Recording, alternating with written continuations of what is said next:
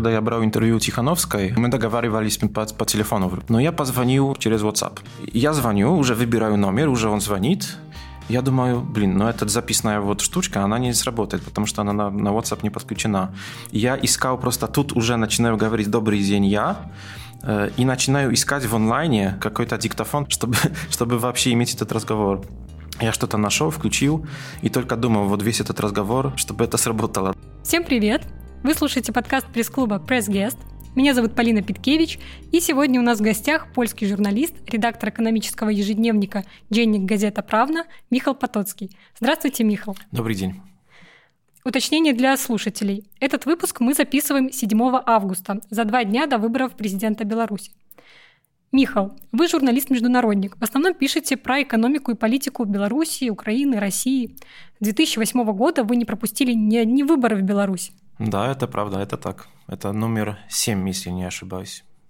Это круто.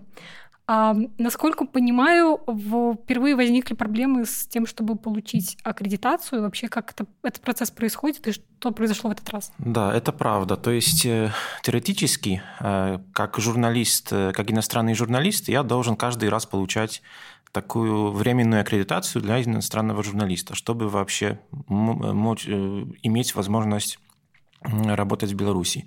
На самом деле никогда не возникало никаких проблем. Ну, были сбои по срокам, то есть бывало так, что немножко э, дольше вот этот весь процесс э, длился, чем записано по закону. По закону 20 дней на ответ, так, да или нет. Э, но тут э, начались серьезные проблемы вот как раз именно на этих выборах, потому что я э, подавал заявку ну, уже больше месяца тому, до тех пор ответа не получил. Я там практически каждый день, последние две недели, каждый день звоню в МИД и спрашиваю, что там с аккредитациями. А, они отвечают, что пока нет. Говорят, что из-за эпидемии а, не собирается комиссия по аккредитациям, поэтому ждите. И на самом деле, э, ну, в последние дни, мы говорим в пятницу, я со вторника, наверное, уже даже трубку не поднимают – то есть я на самом деле не знаю, может ли она вообще у меня есть, но я не знаю. Э, теоретически э, без э, аккредитации, без этой аккредитационной карточки работать журналистом в Беларуси нельзя. За это там грозит какой-то штраф. Я знаю, что в такой ситуации большинство или даже все мои коллеги, в том числе с Польши, которые хотели говорить, хотели, хотели описывать выборы в Беларуси, Некоторые от поездки отказались вообще из-за того. А, некоторые, как я, все равно приехали. А, ну и посмотрим, что будет. Э, как я понимаю, а, коронавирус внес серьезные изменения в работу журналистов, на этих выборах тоже. И, в принципе, на этих выборах пресс-центр во Дворце Республики не будет работать из-за пандемии коронавируса. Как это повлияло на работу журналистов во время выборов? Какие создают вообще препятствия или, может быть, даже возможности? Можно было опасаться, что будет хуже, потому что еще э, где-то, не знаю, три недели назад, например, э, не было перелетов да, между Польшей и Беларусью. То есть можно было либо как-то транзитом, транзитом через Киев или через, через там, Берлин летать в Минск, а, а чтобы вы знали, тоже как бы без виз для журналистов и вообще для граждан э, Польши э, он есть, но только при перелете. То есть я не могу приехать в Минск на безвизе э, поездом или на автобусе, или на машине. А чтобы получить визу в Варшаве, если я журналист, я должен иметь до того аккредитацию. То есть без самолета вообще меня бы туда не впустили я бы не получил визу. На счастье, эти перелеты вернулись, и э, сегодня уже и Белавия, и наши польские авиалинии летают в Минск. То есть хотя бы с приездом физически не было проблем. И что касается пресс-центра официального, ну там на самом деле всегда были официальные политологи, официальные там пресс-конференции Ермошиной. На самом деле, ну, какого-то большого интереса это не представляло для, для журналистов. Хотя на самом деле, да, тоже, конечно, можно было посидеть, поработать спокойно, там было место. Это было удобно. А, жаль, что на этих выборах его не будет. Я так понимаю, что как бы коронавирус – это претекст для того, чтобы его не было, а на самом деле не реальная причина, потому что ну, с одной стороны, власти говорят, что уже как бы самое, самая беда уже, пришла, уже, уже прошла и с коронавирусом. Э, но за исключением как раз наблюдателей, э, журналистов, э, пресс-центра и того всего, что как бы нужно для, для освещения этих выборов, осветления этих выборов за рубежом. То есть, ну, конечно, посмотрим, как будет дальше, но препятствий могло быть значительно больше. То есть еще месяц назад если бы выборы были в, в, в начале э, июля, э, наверное, у меня вообще не было бы возможности туда попасть. Вы журналист с большим опытом освещения выборов в разных странах. Какой у вас алгоритм работы на выборах? Какие задачи решаете? С кем встречаетесь? Вот какая У меня на самом деле опыт работы на выборах в Беларуси и в Украине. То есть эти две страны. Э, конечно, ну, эти выборы отличаются 180 градусов, как бы разница, да, между ними. Во-первых, в Украине, ну, плюрализм политический реальный, там выборы относительно честно проходят, да, по счету голосов, все такое. Алгоритм на самом деле одинаковый. То есть э, я, э, ну, по крайней мере, когда у меня есть аккредитация, я могу свободно все делать. Я стараюсь повстречаться, приехать на выборы на несколько дней до, повстречаться с как можно с, большой, с большим количеством и политологов, и политиков, э, с разных как бы, точек зрения, да, с разных э, политических сил, э, попытаться как-то понять ситуацию, повстречаться с журналистами, повстречаться с экспертами, ну и потом какие-то кусочки репортажа, и все это потом перемешивается, и, и пишу потом Э, стараюсь писать большие статьи о том, что увидел, что понял, и чтобы, чтобы объяснить читателям, что вообще произошло, что происходит. И на самом деле, ну так теоретически, тут отличий между Украиной, Беларусью и какими-то-нибудь другими странами вообще нет, потому что ну, принцип работы журналиста один – понять и потом рассказать. Какие есть у вас, может быть, правила безопасности во время работы на выборах? На самом деле, пока а, ни в Украине, ни в Беларуси я каких-то серьезных э, угроз или, или, или рисков не ощущал. А, надеюсь, что так будет дальше. Но, конечно, конечно, какие-то принципы безопасности они есть. То есть, конечно, я стараюсь, э, я стараюсь регулярно а, отчитываться, что я как бы, что все нормально, без проблем. Э, я собираю, у меня есть какие-то номеры телефонов, которые, если что, э, могут пригодиться.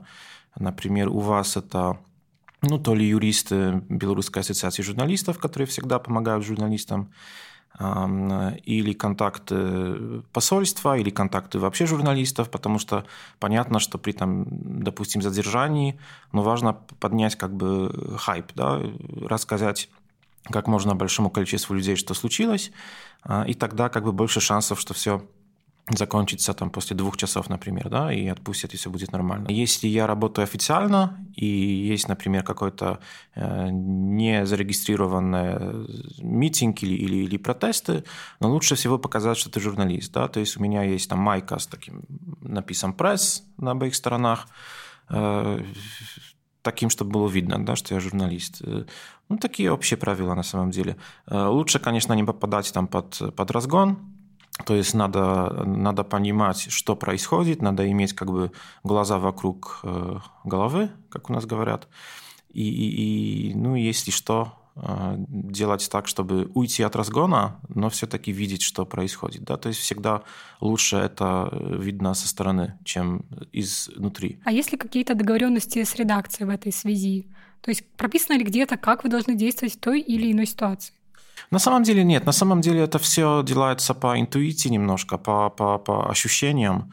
Э, конечно, редакция тоже знает, где я нахожусь, да, и, конечно, э, если я им дам сигнал, что надо поднимать там бурю и, и какой-то какой делать э, громче, что происходит, то, конечно, они тоже присоединятся к этому.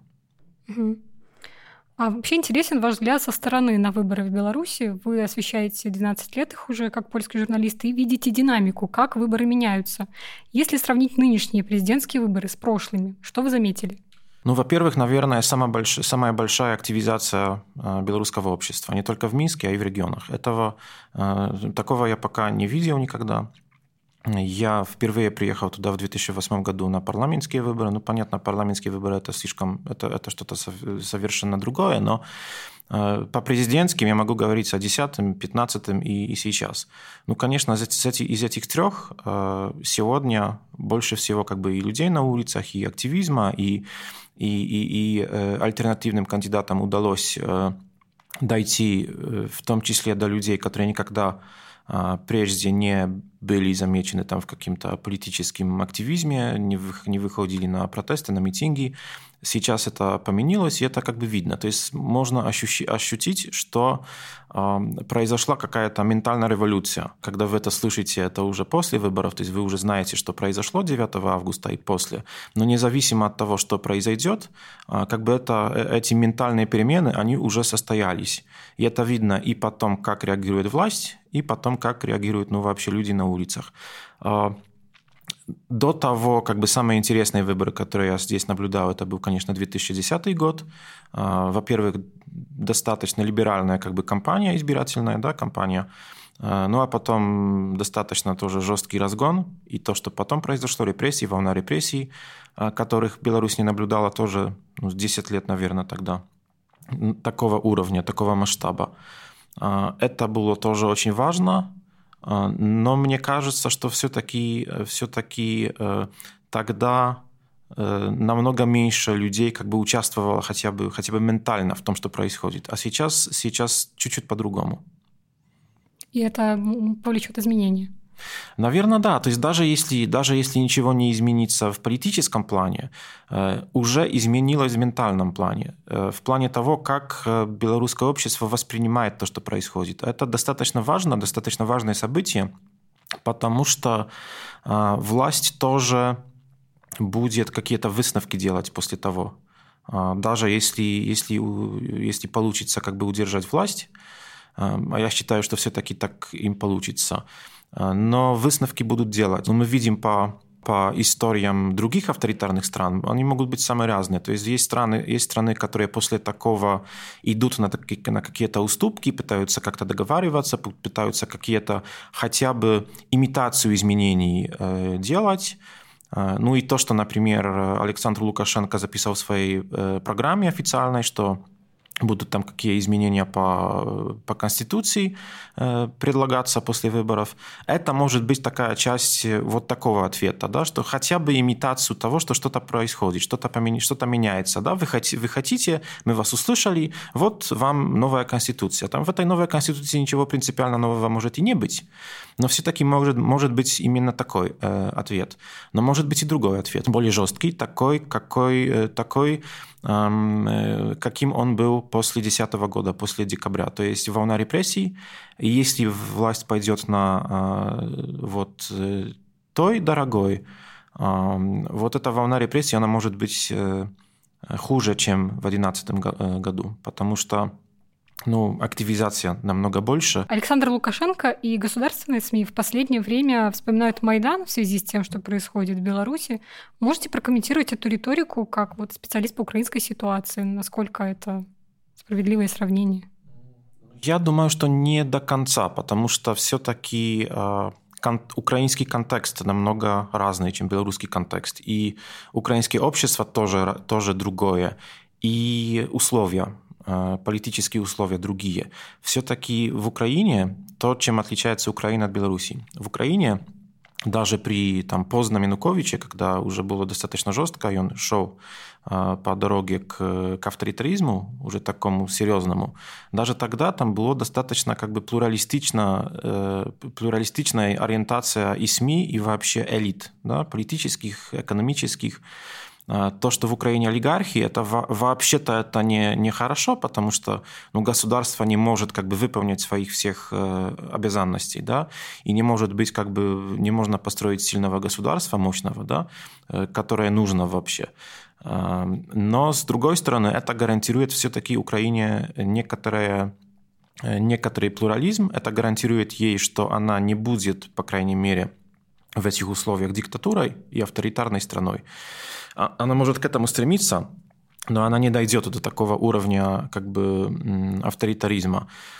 Поэтому намного легче оппозиции, независимо от того, кем бы эта оппозиция на данный момент не была в Украине, э, собирать деньги, э, организовать кампанию в СМИ, потому что СМИ там самые, самые разные, самые разнообразные. Да? У каждого олигарха свои, там, свое, свое телевидение, телевидение, свои там какие-то, ну, сейчас каналы по телеграмму и так далее, и так далее.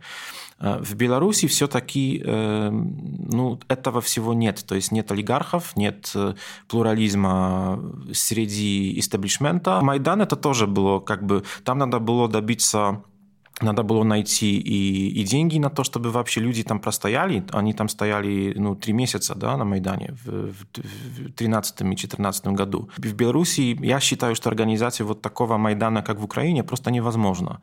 А, даже если кому бы то, кому бы, кому, кому-нибудь бы это захотелось. Хотя, конечно, ну, процессы, политические процессы, они имеют такую особенность, что которые сложно прогнозировать. Да? Бывает так, что как бы настроения среди людей настолько быстро могут меняться, что то, что мы говорим вот сегодня, оно может быть уже послезавтра не актуальным.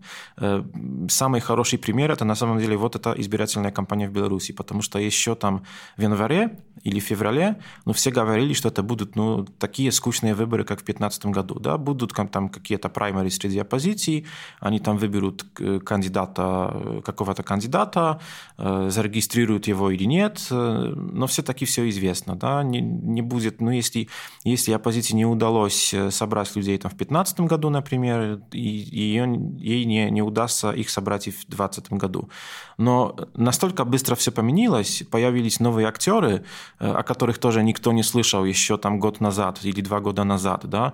Может быть, ну, фамилия Виктора Бабарика, который был все-таки возглавлял один из самых крупных, э, крупнейших белорусских банков, э, она говорила ну, тем людям, которые разбираются хорошо в экономике и в банковской системе. Да? Э, но, но для большинства белорусов, 99%, наверное, ничего не говорила эти, эти, эти фамилии, в том числе эти фамилии не говорили ничего и тем людям, которые, не, которые Беларусью за, занимаются. Это тоже пока, показывает, что а, ну, ситуация, она может измениться очень быстро, и она, она может измениться совершенно спонтанно на самом деле без какого-то яркого объяснения. Этого время до времени не понимают, например, россияне, которым всегда кажется, что если там начинаются какие-то протесты или какой-то Майдан или какая-то площадь, это значит, что как бы все проплачено, спланировано, что там Госдеп всех оплатил, и просто люди за деньги выходят. А люди могут выходить с совершенно других причин. И, и на самом деле вот это, это, это непонятие того, как могут выглядеть социальные процессы, политические социальные процессы, очень такая характерная вещь для э, российского руководства и для наближенных до Кремля э, политологов. Тут интересно, что Майдан появляется вот именно в разговорах э, главы государства и государственных СМИ. Они говорят про это. Ну, потому что, потому что глава государства боится Майдана, потому что он видел э, Януковича, э, он, он, он же его очень хорошо знал, да, он даже, даже в, последний, в последнем интервью которые брал у него э, Дмитрий Гордон, украинский журналист, он о, Бен, тоже очень долго рассказывал. Он его очень хорошо знал, и на его глазах это все э, свершилось, да, побег Януковича, да, вся революция, которая закончилась тем, что Янукович просто отказался от своих полномочий, уехал сначала в Харьков, потом на Донбасс, потом в Россию, и парламент решил тогда отстраниться его от, от, от власти. Ну, конечно, этот сценарий пугает всех Э, авторитарных руководителей. Потому что, ну, так как, так как они боятся там судьбы э, Каддафи, например, или Чаушеску, э, это, конечно, не означает, что им это может угрожать вот сегодня, завтра и вообще когда-нибудь. Но все-таки есть что-то такое, как чувство солидарности авторитарных руководителей всего мира. Это тоже не случайно, как бы э, одни диктаторы, которые там падают, находят спокойствие в других авторитарных странах. Да? Когда там, например, падали лидеры после арабской э, весны, многие из них э, уезжали где-то там в Саудовскую Аравию, например. Да? То же самое ну, в Беларуси тоже имеется определенное количество, например, людей, э, бывших руководителей Кыргызстана, премьер-министр бывший, да, президент. То есть такое чувство солидарности, оно существует. И, и, и существует также чувство, что все угрозы, они самые разные в разных странах, но они в чем-то похожи. Поэтому, а как бы, ну, с точки зрения Белоруссии, самая близкая такая революция, которая может угрожать э, власти Лукашенко, ну, это Майдан. Поэтому вот это слово Майдан. Тем более, что еще еще одно тут э, очень важную роль э, э, выполняет. Майдан ассоциируется тоже благодаря пропаганде, ассоциируется с войной на Донбассе. Хотя на самом деле не из-за Майдана война началась. А, но все-таки, чтобы показать, что вот сначала вы выходите протестовать, а потом будет война, это тоже, наверное, достаточно эффективный метод э, пропаганды. Он уже сегодня не действует в Беларуси, но я уверен, что вот именно в 2015-2016 году я это тоже чувствовал, что он тут существовал, что это сработало. Э, то есть, наверное, вот такие, э, такие два фактора. То есть один объективный и второй такой субъективный пропагандистский. Спасибо. А, вы заговорили про новых игроков на политическом поле Беларуси. И вот э, недавно вышло ваше интервью с кандидатом в президенты в настоящий момент Светланой Тихановской. Как проходил разговор? Мы связались по телефону. Я, э, мне получилось организовать этот, это интервью через э, штаб. Я просто связался со штабом, написал в общих чертах, о чем я хочу поговорить. Ну и там через несколько дней удалось. Это было ну, у меня было немного времени, то есть я не мог задать столько много вопросов и настолько глубоко вникнуть в некоторые, ну, во, во все как бы вопросы, как бы хотелось, но все-таки интервью получилось интересным достаточно. Она тоже была положительно оценена в Польше среди моих коллег, да, которые занимаются Беларусью или среди экспертов по белорусским темам. Э, она, оно вызвало достаточно много интереса, потому что действительно, ну вот эта история, люди любят читать про интересные истории. Э, не любят, когда история выборов – это просто история какой-то политической игры, что тот против того, но это неинтересно. Это может быть мне интересно, да, потому что я ну, я интересуюсь вообще, что происходит в Беларуси в Украине. Но для обычного читателя, я это понимаю прекрасно, это неинтересно. Интересно начинается, когда есть какая-то жизненная история. А тут такая история от жены Э, которая вообще никогда не принимала участие в никакой публичной жизни, от жены известного блогера до кандидата, который собирает 60 э, тысяч людей в Минске, но это просто такой American Dream, можно бы сказать, по-белорусски, да, American Dream по-белорусски. И и, и, и это действительно, ну, люди, люди начали интересоваться Беларусью, и я думаю, что впервые с, с 2010 года на самом деле. Ну, или, может, после После взрывов, э, взрывов в метро в Минске был такой момент, да, но это уже другие истории. А с точки зрения такой чистой политики, впервые с 2010 года, благодаря а, вот тоже креативности вот штаба Тихановской, да, вот появился интерес, интерес со, стороны, со стороны поляков. И это, это ощутимо, что люди ожидают новостей из, из Беларуси, интересуются ними. И это тоже ощущаю по себе, потому что намного чаще приходится, например, приходят какие-то приглашения по, до радиостанции или по телевидению, чтобы рассказать, что там происходит. Это тоже такой сигнал, что поскольку люди читают, интересуются, ну тогда и радиостанции приглашают э, журналистов, экспертов. Это, с одной стороны, благодаря ну, объективному фактору того, что вообще-то очень интересная жизненная история, да, как просто на наших глазах выросла политик, которая ну, пугает э, человека, который 26 лет э, уже э, при власти. Это само по себе интересно. Но кроме того, там еще есть креатив внутри штаба. И он тоже как бы придуман людьми, которые разбираются в этой работе. Это, это тоже ощутимо креатив внутри штаба. Вы еще, кстати, в комментариях э, в Фейсбуке писали, что заметили руку пиар-специалистов. Да, я не сомневаюсь. Это, конечно, ничего плохого в этом нет, потому что ну, политики профессионалы. Э, ну, тут, конечно, другая компания, да, тут не профессионалы как раз. Но политика как, как профессия, ну, должна нанимать и профессионалов. И ее занимаются профессионалы. Это везде, везде в мире. Без хороших пиарщиков никуда не пойдешь. То есть у тебя может быть талант до политики, Э, он у некоторых политиков есть, у некоторых его нет, но без, ну, хороший пиарщик может сделать, может поднять э, компанию на три уровня выше. И тут, я думаю, пока, конечно, пока мы, конечно, об этом не очень много знаем, кто и, и чем занимается, но тут я это не вызывает сомнений, что там есть люди, которые разбираются в этой работе. А может быть, в чем это проявилось во время разговора? А, во время разговора, ну, я, я сейчас оценивал вот компанию в целом, ну, хотя бы эти жесты, да, которые очень хорошо подходят к лозунгу оппозиции «Верим, можем, переможем», да. Э, а если, если, если говорим о разговоре, я думаю, ну, конечно, конечно, э, Светлана Тихановская была очень хорошо подготовлена.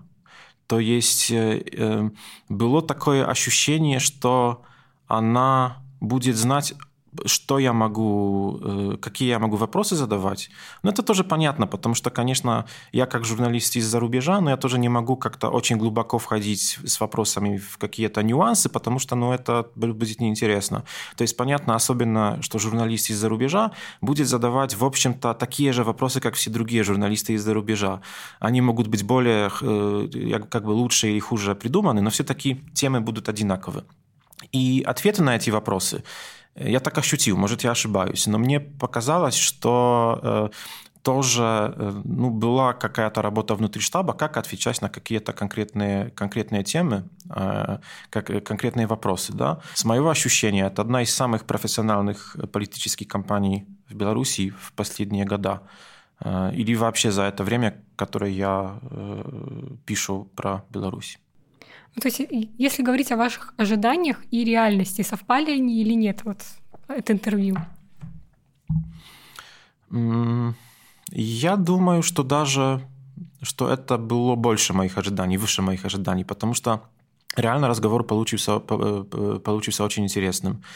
Э, не для того, чтобы я не думал, что это интересно, но из-за того, что все-таки э, ну, я не ожидал, что... Потому что, у, ну, так как я сказал, что есть политики, у которых есть талант политический, есть такие, у которых нет. Ну, с этим рождаются, да. Я думаю, что все-таки у Светланы Тихановской, независимо от того, что у ее, в ее окружении есть люди, которые намного дольше там сидят в какой-то политической общественной жизни, то все-таки у нее этот политический талант есть. А, и, и, и конечно, вопрос, насколько, насколько разработаны разные сценарии э, того, что будет происходить, происходить 9 августа и после, вы об этом уже знаете. Э, мы пока, когда говорим, еще об этом не знаем. Э, но мы это, мы это потом, конечно, можно будет оценивать эту кампанию в целом уже там через, наверное, месяц, например. Но пока мне кажется, что она очень профессиональная вообще эта компания, а Светлана Тихановская, кроме того, имеет определенный политический талант, о котором, я думаю, что она не подозревала сама еще три месяца назад. А если попробовать сформулировать, в чем выражается этот политический талант? Ну, это просто очень интересный феномен. Эм, да, ну хотя бы тем, что она знает, как общаться с тысячами, с толпами людей, которые приходят на ее митинги. И они самые разные, да, потому что э, как бы другие люди приходят в Минске, другие люди приходят в меньших городах. Она с ними умеет говорить. И это, э, это талант. Этого, этого, ну, наверное, можно там выучить за месяцы или годы работы, но понятно, что она этого не делала. А, и я думаю, что вот в том э, особенно проявляется талант. Потому что, ну, конечно, ты можешь выучить там ответы на вопросы журналистов, а, но ты не можешь научиться как бы реагировать на, на людей, тем более в условиях стресса определенного, да, огромного стресса. Э, когда твой муж э, в СИЗО, э, когда он на самом деле заложник, когда тебе пришлось детей с бабушкой куда-то эвакуировать за кордон, когда ты не, не, не понимаешь, что с тобой будет происходить через там, три дня, ты тоже будешь в СИЗО, и тебе придется эмигрировать, или что вообще случится. Да? А, при этом При этом, ну, я думаю, что никто не рассчитывал, что, что все-таки это будет такой уровень. В том числе и власти не рассчитывали, да, потому что я считаю, что все-таки то, что Бабарика не зарегистрировали, Цапкала не зарегистрировали, они считали их, эм, что они реальная угроза, да, потому что они ну, все-таки профессионалы в своим Э, в своей, в своей профессии, э, со, со связями хорошими, да, и в Беларуси, и за рубежом. Э, и Тихановскую зарегистрировали, потому что им казалось, что она угрозой не будет. И что, может быть, на, на нее будет, будет легко надавить, что она там останется в списках, но не будет как-то предпринимать каких-то таких серьезных, а, серьезных акций, серьезных митингов организовать, потому что ну, твой, твой муж в СИЗО, а твои дети здесь – а, а тут нет, сюрприз. И это тоже показывает, насколько насколько спонтанно могут развиваться вот такие социальные процессы. Угу. А вообще, насколько легко получить доступ к кандидатам в разных странах? Насколько реально пообщаться с кандидатом, если это действующий глава государства? Очень сложно. Хотя в Беларуси есть, есть одна штучка, которую можно использовать. А, потому что в Беларуси как раз э, Александр Лукашенко, э, когда голосует, он всегда потом подходит до журналистов и общается с ними достаточно долго. Конечно, на президентских выборах там куча журналистов, да, и, и сложно задать вопрос, но на парламентских тут практически никого нет. Э, и действительно, ну, например, в 2019 году Э, мне удалось задать три вопроса о главе государства, на них ответил достаточно долго. Я с этого мог сделать как бы, ну, даже такое маленькое интервью самостоятельное, да, Потому что, ну, кроме меня и кроме белорусских журналистов, э, там была, там были какая-то, была группа журналистов из России, из Латвии, и все, и я. Нас было достаточно мало. Президент с нами общался ну, наверное, полтора часа. Э, и пока все ответы там уже э, Качанова, по-моему, тогда уже, ну, Александр Григорьевич, там надо, нам пора. Нет, нет, нет.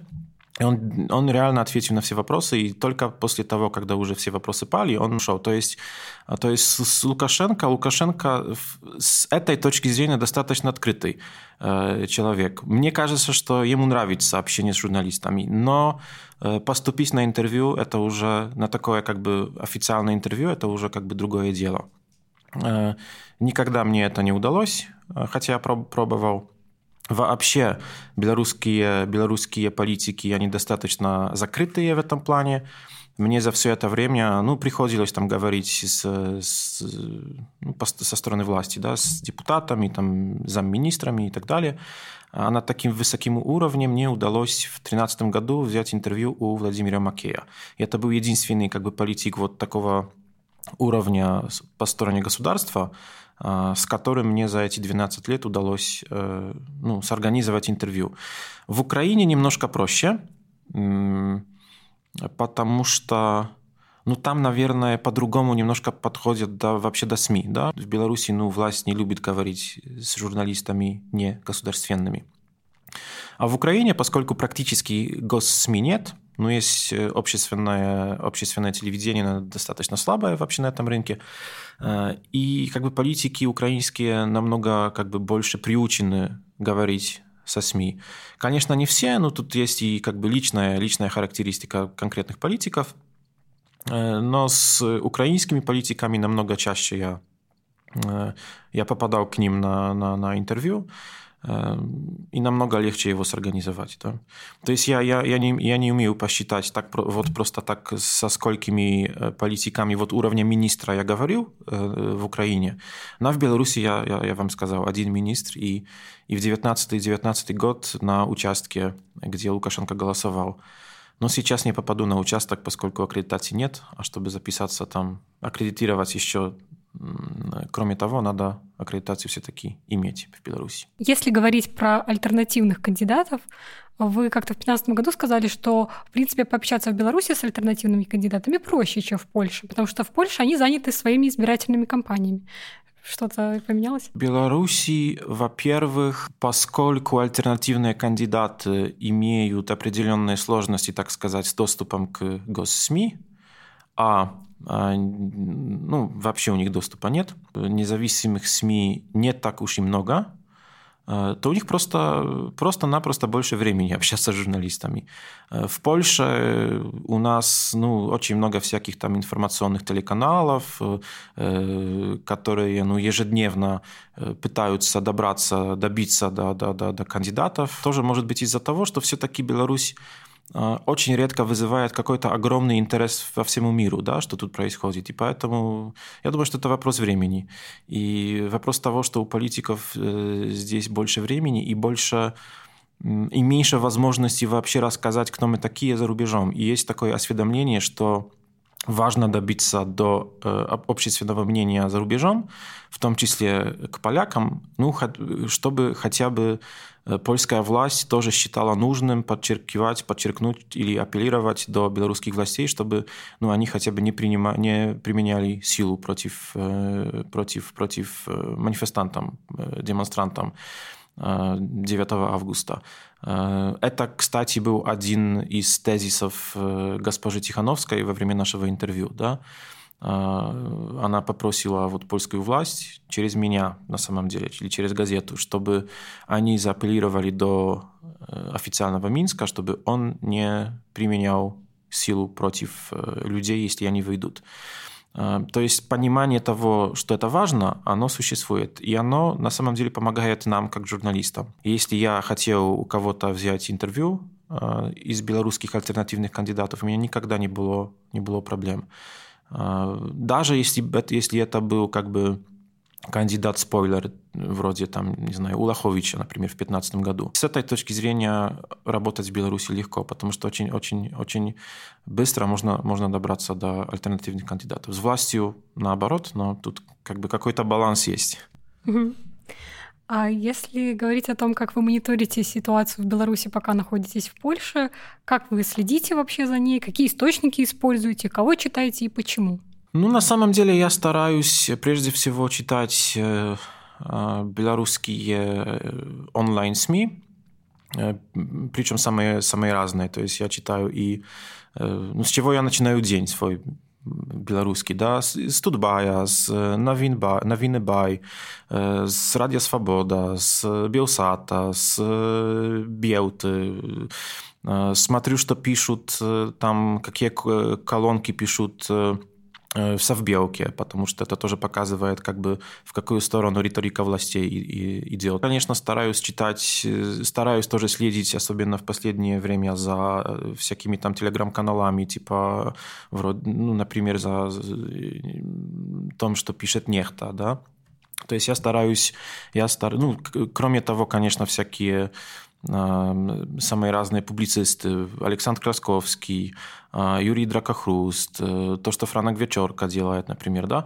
И, ну, и с этого всего сделать себе такой кусочек всяких разных мнений, всяких разных опиний, и ну, это помогает понимать ситуацию, хотя, конечно, это не то, что ну, следить из-за рубежа, это не то, что приехать в середину. То есть даже если у меня сейчас а, из-за того, что у меня нет аккредитации, нет такой возможности просто работать так, как я тут работал нормально. То есть, во-первых, я не попаду на никакие там официалки, не попаду в участок, не, э, не очень могу светиться, да, как журналист, что я тут исполняю какие-то журналистские обязанности. А, но все-таки ты можешь почувствовать э, атмосферу. И этого не почувствуешь э, просто читая там СМИ или листая себе Телеграм или Твиттер или Фейсбук это совершенно другой уровень, как бы ну, отслежки ситуации, так сказать. Погружение. Погружение в ситуацию, да. Угу. Вы сказали, что читаете колонки в СБ Беларусь сегодня, то есть ему кавощика читаете? В том числе, да. Вот эта последняя колонка, ну, я так понимаю, что э, ну, э, колонки про то, что тут готовы ли вы умереть э, во время протестов, что вас там поубивают и так далее.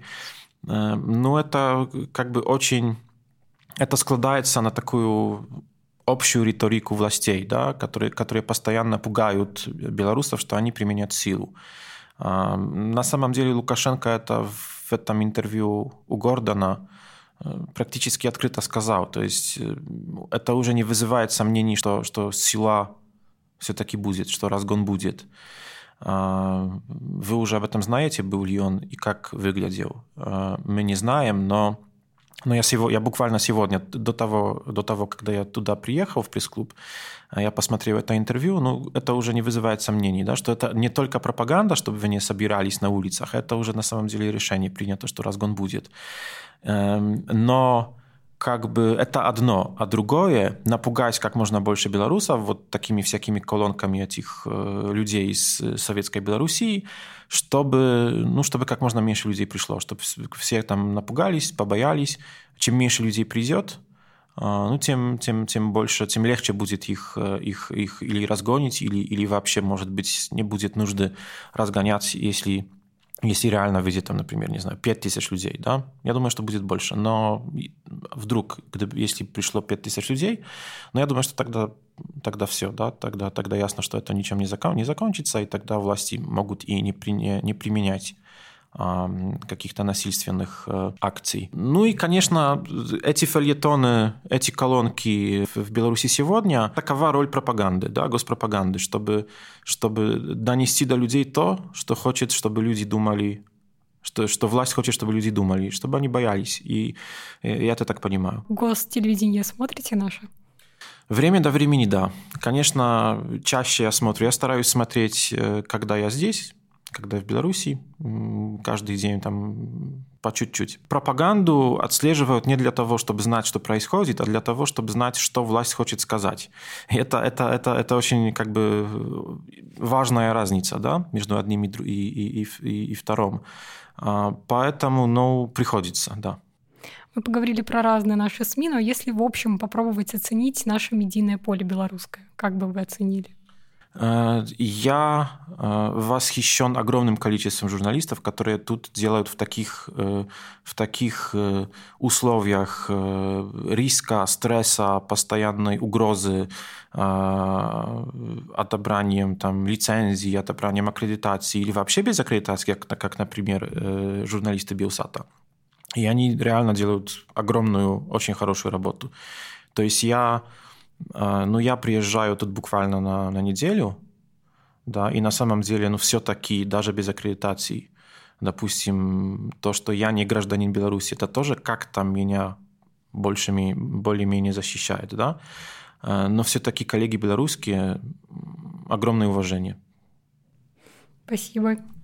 От всех журналистов белорусских. Это серьезно, это искренно. Спасибо. Вернемся к выборам, результаты которых мы узнаем буквально через два дня. Опираясь на опыт, можете сказать, на что похожа нынешняя ситуация в Беларуси? Ну, в принципе, можно ли с чем-то сравнить? Очень сложно сравнивать ситуации в разных странах и в разных, потому что контекст всегда разный. Я думаю, что власти все-таки подойдут до этих выборов так, как э, прежде, то есть они нарисуют там, ну, допустим, 75% для Лукашенко. Я так думаю, что все-таки они должны показать, что все-таки поддержка меньше, чем была в 2015 э, году, а тогда нарисовали, по-моему, 82 или 3 процента. Э, и поскольку они официально уже признают, что поддержка как-то там упала, э, ну, тогда должна быть, быть немножко меньше. Но как бы вот такой аналогии в самой Белоруссии очень сложно как бы применять какие-то аналогии, потому что такой ситуации в самой Беларуси пока еще не было. И тут большой вопрос, тут, тут много всяких вопросов. Э, тут вопрос, э, как будут реагировать. Это новые люди, да, те, которые приходят на митинги Тихановской. Там есть, конечно, и те, которые всегда приходят на митинги, да, за оппозицию, за традиционную оппозицию приходили, приходили там на, на День воли, на, на, все, на, на все такие мероприятия, традицион, традиционные оппозиционные патриотичные мероприятия. А есть очень много людей-новичков, которые никогда не приходили, которые впервые э, начали вообще интересоваться политикой вот сейчас. И тут большой вопрос, как они э, отреагируют 9 августа. Все-таки какое-то количество людей может посчитать, что ну да ладно, до того все было более-менее безопасно, а сейчас уже по-серьезному. Они могут не прийти. А может быть наоборот, что они не только придут, а еще возьмут с собой знакомых, коллег, э, друзей. Э, то есть это непредсказуемо. Это, это совершенно непредсказуемая ситуация. Это первый вопрос. Другой вопрос, что происходит внутри, внутри власти. А, потому что какие-то сигналы того, что там не все так э, однозначно по поддержке да, Лукашенко, они есть, а их, их, их как бы можно их ощутить.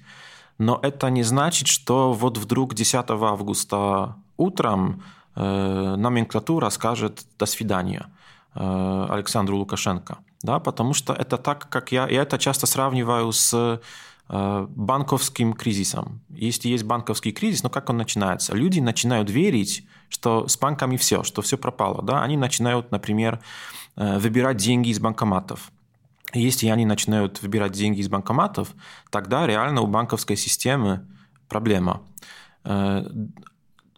Там может не быть никаких объективных причин для этой проблемы, но она есть из-за того, что люди поверили, что проблема есть. Понимаете? И то же самое как бы с наставлением, с, настрой, с настроением э, номенклатуры. Э, проблема будет для Лукашенко, если номенклатура э, поверит, что проблема есть. Э, при Януковиче мы это увидели на самый конец, э, когда, когда революция под, подходила до конца. Э, тогда номенклатура начинала понимать, что, ну, или там окружение начинало понимать, что все, что надо как-то искать себе выход. Ну, не, не все же хотят эмигрировать там в Ростов-на-Дону, правда?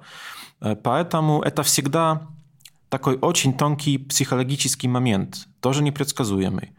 Э, это вопрос номер два. А еще есть куча других вопросов. Как отреагирует Россия? Как, как на, в это время отреагирует Запад? Потому что ситуация сильно изменилась, особенно после российской агрессии против Украины э, и после того, как Лукашенко предоставил площадку для разговоров. Вообще Запад сейчас живет немножко другими ценностями, чем 10 лет назад после как бы, тех событий. Да? Но тут, тут столько факторов э, непредсказуемых, что вообще прогнозировать и, и сравнивать ситуацию в Беларуси сейчас, я думаю, невозможно. Э, и я думаю, было бы нечестно вообще, чтобы говорить, что будет так, так и так. Тем более, что когда вы это слышите, уже знаете, что случилось. Нам остается только ждать и передавать привет нашим слушателям в будущее, где результаты выборов уже известны. Да, и я надеюсь, что, э, что все будет, э, ну, просто, что все будет хорошо и с Беларусью, и с, с вами всеми, с журналистикой в Беларуси, и, и, и с теми всеми людьми, которые 9 августа пришли на участки или решили не приходить на участки. Да, я тоже очень надеюсь. Михал, спасибо за беседу. Спасибо. Это был подкаст Guest. Напоминаю, что новые выпуски подкастов пресс-клуба выходят каждый понедельник. Слушать нас можно на разных платформах, а еще подписываться, ставить лайки и писать отзывы. С вами была Полина Петкевич, Михаил Потоцкий. Ждите новых гостей. Всем пока. Спасибо.